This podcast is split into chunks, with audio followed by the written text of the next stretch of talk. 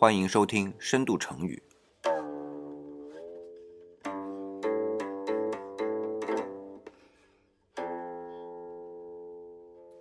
今天我们要聊的这个成语，其实在上一期说食古不化的时候已经铺垫过了啊。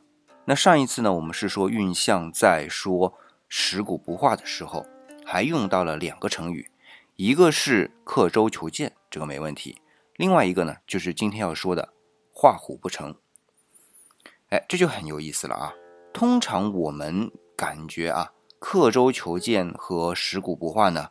都是那种保守或者守旧的意思，那画虎不成啊，完全感觉不一样啊。我们更多的会用画虎不成反类犬这样的一个面貌出现这个成语。可是为什么在运象说食古不化的时候用到画虎不成呢？那我们就先看一下它的出处啊。我们现在能看得到记载画虎不成反类犬这个出处呢？是在东汉啊班固写的《东关汉记》这本书里面记载的。这里要补充一点啊，现在某些网络上的百科查到的条目呢，说这个成语是出自于南朝宋的范晔写的。他在《后汉书·马援传》里边呢，就记载了一个故事。我们先说这个故事吧。故事呢是说，在东汉初年，马援啊这个开过工程。最后呢，被封为伏波将军的这样一个人啊，他有两个侄子，也就是他哥哥的俩儿子啊，对他们非常好。主要表现在哪里呢？就是对他们的一个教育。他说：“哎，我跟你们俩说啊，你们俩呢最好别学杜季良，要学啊就学龙伯高。”呃，这俩侄子就说了：“呃，为啥我不能学杜季亮呢？我们现在不是学他也学的挺好的吗？”哎，这俩侄子的确在当时啊就已经。交友很广泛，那么杜季良呢，也是交友很广泛的，而龙伯高呢，就明显老成持重的多啊，呃，也不太爱说话，那每一句话都是深思熟虑之后才说出来的。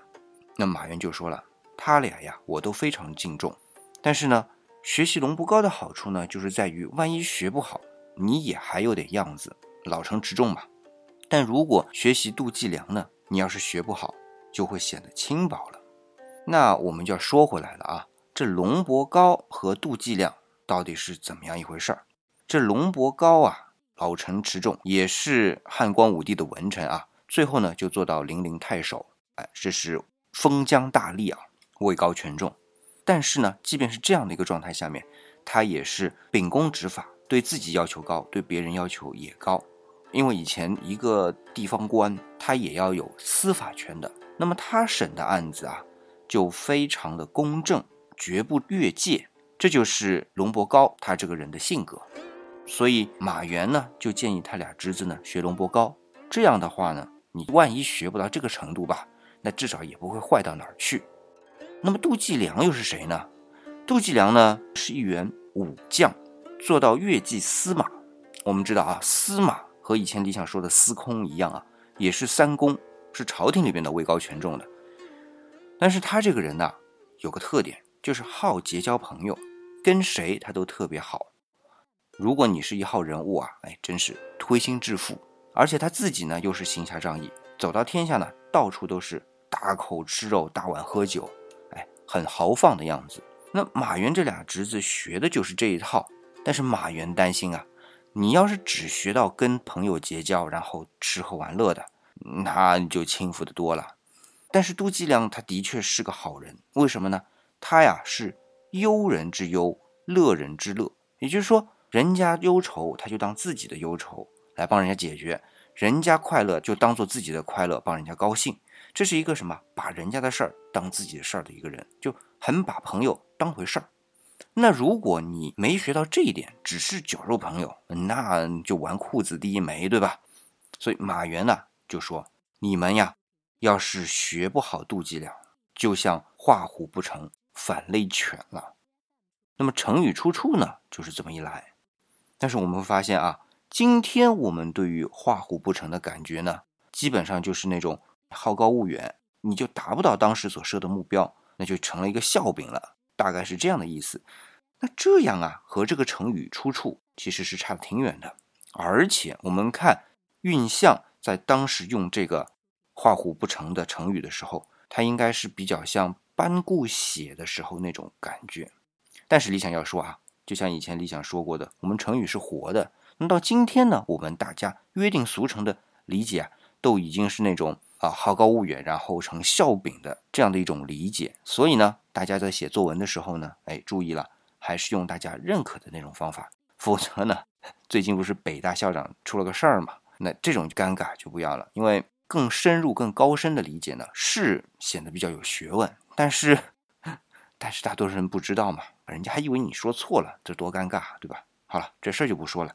今天我们在分享这一则成语的时候呢，如果在理想主义的公众微信号里边看到呢，这个推文上面的封面呢是保罗·塞尚的一幅画。那这幅画呢，其实没什么内容，是一幅静物画，而且对于塞尚来说，就是很大的一个系列，叫静物系列当中的一幅。那这当然不是他一直有这么个计划画静物，而是他时不时就画点静物。后来的人啊，就把这一系列的画都称为静物画。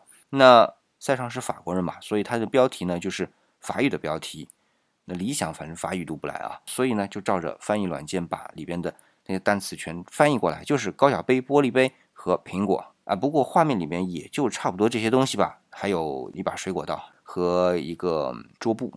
那我为什么把塞尚的话列在这里，作为今天说“画虎不成”这个成语的一个西方解读呢？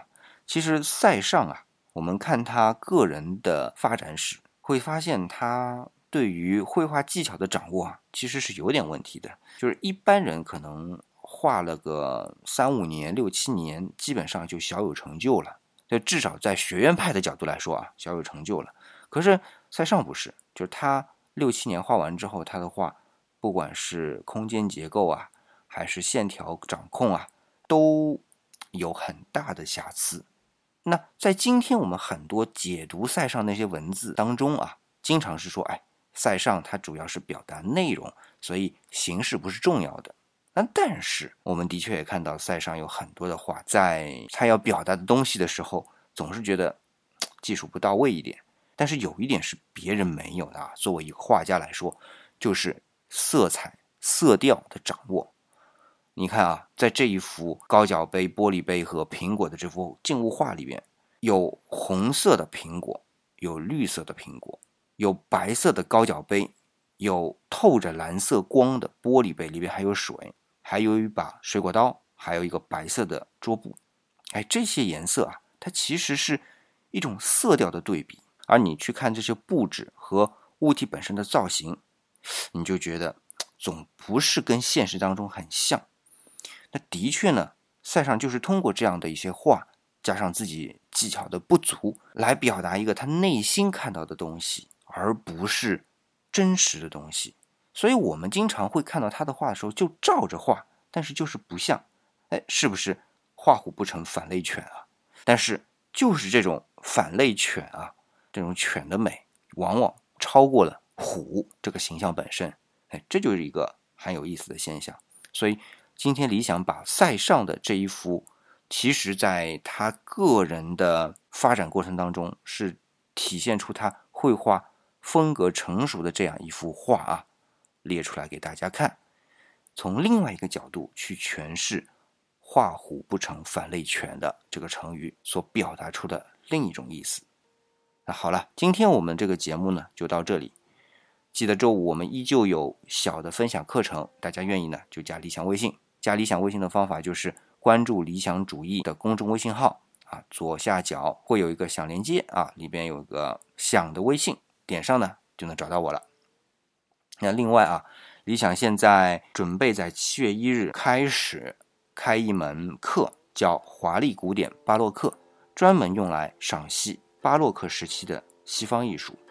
那这里边会解读超过一百幅巴洛克时期的西方绘画，那也会分享超过五十座教堂建筑，也会分享超过五十座宫殿建筑，这都是巴洛克时期的。还有呢，就是超过五十个雕塑作品的分享。那都是巴洛克时期的啊，那有兴趣的小伙伴呢，可以先订购理想的饭团，就能找到理想的快客了。在七月一号之前啊，大家如果订购理想的饭团，再进入到快客里边呢，可以立即省六十六元，哈哈，是一个不小的优惠。那么大家感兴趣呢，就赶紧加入。方法呢，还是在理想主义公众微信号下面的菜单里边找到饭团就可以了。好，我们今天呢就到这里，下期再见。